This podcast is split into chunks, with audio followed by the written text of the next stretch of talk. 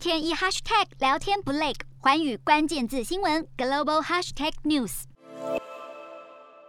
两千零九年，美国成立了网络作战司令部，目的是想防御网络攻击。不过，由于隶属于美军战略司令部的下级联合司令部，司令又由国家安全局局长兼任，对于变化迅速的网络世界来说，缺乏弹性应变能力，完全不符合网络作战的即时性要求。直到二零一八年才升级，取得独立运作地位。而且，其实，在网络作战司令部成立之初，美军仍然用传统军事作战的角度来看待网络作战。当时的国防部长盖兹甚至还决定不执行在网络世界极具战略优势的资讯战和认知作战，直到二零一九年，网络作战司令部才开始拥有发动资讯战的权限，不需要再经由总统或国防部同意。再来就是白宫对于网络战态度始终维持被动，例如二零一四年，俄罗斯政府相关团体透过骇客入侵、发送不实资讯跟阻断服务攻击等手段，干扰乌克兰总统大选。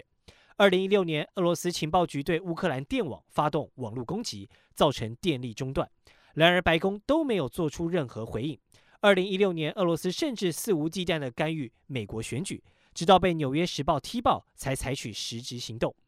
不仅对俄罗斯，面对中国时同样也如此。二零零八年到二零一三年之间，中国大规模窃取美国的智慧财产权，但奥巴马政府为了维持两国经贸关系，并没有大动作反击，让网络安全漏洞日益严峻。不过，最重要的，可能美国对于整个问题有错误的认知。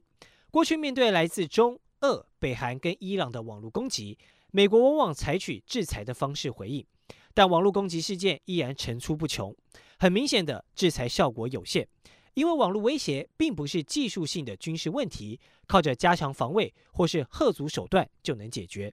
真正的关键是背后代表的地缘政治问题，需要透过外交途径达成彼此可以接受的妥协方案，才有得以解决的可能。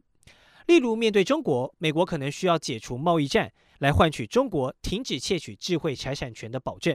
俄罗斯方面，美国可能得承诺不介入俄国国内和邻近地区事务；面对伊朗和北韩，则是得重启核武协议谈判等等。